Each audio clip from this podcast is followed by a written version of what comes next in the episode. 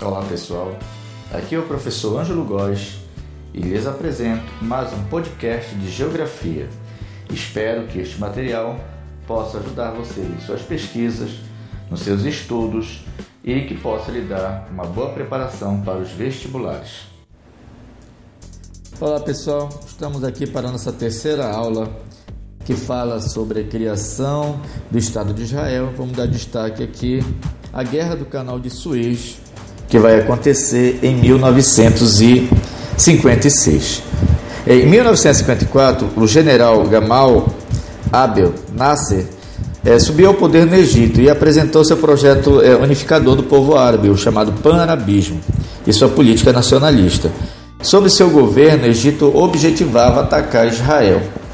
É, o pan-arabismo significava oposição árabe ao Estado de Israel, como já vimos, existia assim, uma grande rivalidade, sobretudo após a Primeira Guerra, em que os, a Liga Árabe não conseguiu acabar com o Estado de Israel. Bem, em tempos de Guerra Fria, o Egito reforçava-se militarmente adquirindo ajuda da União Soviética. Então você vai começar a perceber que de um lado você vai ter a União Soviética apoiando a Liga Árabe e de outro lado você vai ter ali os Estados Unidos apoiando com todas as suas forças o Estado de Israel. É interessante nós percebermos essas duas peças de xadrez, ou essas peças de xadrez, sendo manipuladas nesse jogo aí durante o mundo bipolar. Uma coisa assim que incomodava demais os países árabes era o fato de Israel nascer é, como um Estado que tinha muitas características ocidentais e que ele tinha um caráter democrático, enquanto que os países vizinhos eles eram dominados ou por grupos religiosos, por chás, até mesmo por tendências teocráticas. Então isso acabava servindo como um mau exemplo, sem dúvida alguma, para os países árabes. Ao colocar em prática o projeto nacionalista, aí, o presidente do Egito, ele anunciou em 1956 a, a construção da represa de Assuã para assegurar o fornecimento de energia para o Egito. Ele contava com apoio financeiro de, de Estados Unidos e Reino Unido, além do Banco Mundial. Contudo, divergências sobre os custos resultaram no cancelamento da ajuda. Era uma estratégia aí dos Estados Unidos se aproximarem do Egito e o que acabou não dando certo. Em 1956, sob a alegação de que precisava de recursos para finalizar a construção de Assuã, o Nasser nacionalizou o canal de Suez. Né? Lembra que o canal de Suez ele foi construído ainda no período da colonização, foi, foi construído pela, pela Grã-Bretanha e ele vai unir o Mar Vermelho ao Mar Mediterrâneo, que é uma rota fundamental aí para o petróleo. Então, por ocasião desse, da, da nacionalização do canal de Suez, a, a, França e a Inglaterra eram os principais administradores do canal, então prejudicou os interesses dessas duas nações europeias. Resultado disso, pessoal, que essa nacionalização do canal de Suez foi o pretexto para que fosse dado um aval para ataques a, a, ao Egito. Né? E aí Israel acaba entrando em ação, Israel é a peça que vai ser utilizada, Israel invade ali o Sinai, juntamente com forças anglo-francesas, eles vão bombardear a entrada do canal que é o Porto Said, e vão também bombardear o Cairo.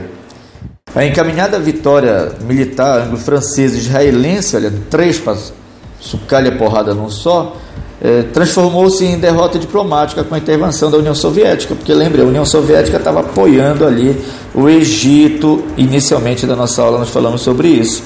Então, a União Soviética disse que ou eles paravam de atacar o seu aliado, ou eles iriam lançar algumas bombas em Londres e Paris. Aí, pessoal, pegou, o negócio pegou fogo, né? Realmente não valia a pena sofrer ataque. Uma nova guerra, é, recentemente tinha acabado a Segunda Guerra Mundial.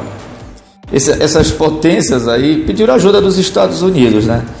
E, no entanto, é, em época de Guerra Fria, os Estados Unidos estavam visivelmente mais preocupados com a invasão da União Soviética à Hungria, que estava correndo naquele momento.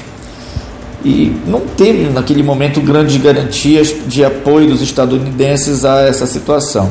Os árabes acabaram, acabaram apoiando o Egito, o, o, suprimento de petróleo através do canal seria mantido, foi um acordo que, que foi garantido aí para o Egito manter essa área em domínio.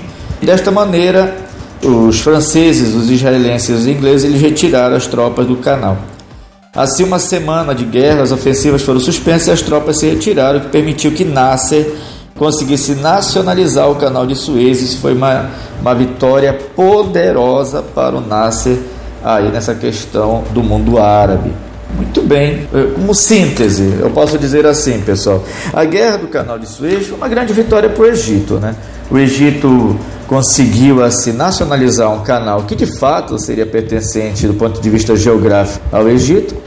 O Nasser conseguiu sobreviver aos ataques de Israel, que nesse momento já estava um pouquinho mais fortalecido, ataques da Inglaterra e da França. Claro que quanto à ajuda, da ajuda da União Soviética, porque sobreviveu assim, apanhando e não morrendo, né? A União Soviética resolveu intervir na, na, questão, dizendo que se por acaso eles não parassem, ela iria jogar umas bombinhas lá em Paris e Londres. Os Estados Unidos foram chamados, só que os Estados Unidos estavam mais preocupados com o avanço russo na Hungria. Então, creio eu que eles disseram: olha, quer saber de uma coisa? Entregue este canal, vamos garantir que eles garantam a exploração de petróleo, a passagem, melhor dizendo, de petróleo pelo canal, o abastecimento da Europa. Era de interesse também dos países árabes essa rota se manter, porque estão ganhando dinheiro com isso.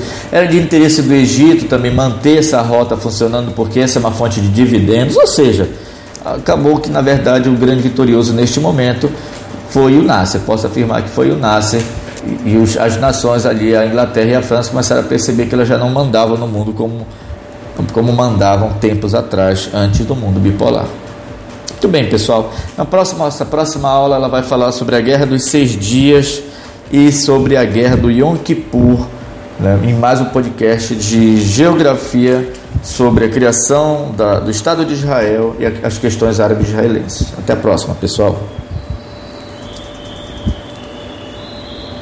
Para mais informações, acesse angelogos.blogspot.com. Lá você vai encontrar outros endereços que poderão lhe ajudar na sua pesquisa. Qualquer dúvida, entre em contato através do meu e-mail angelogosaj@gmail.com. Muito obrigado pela atenção.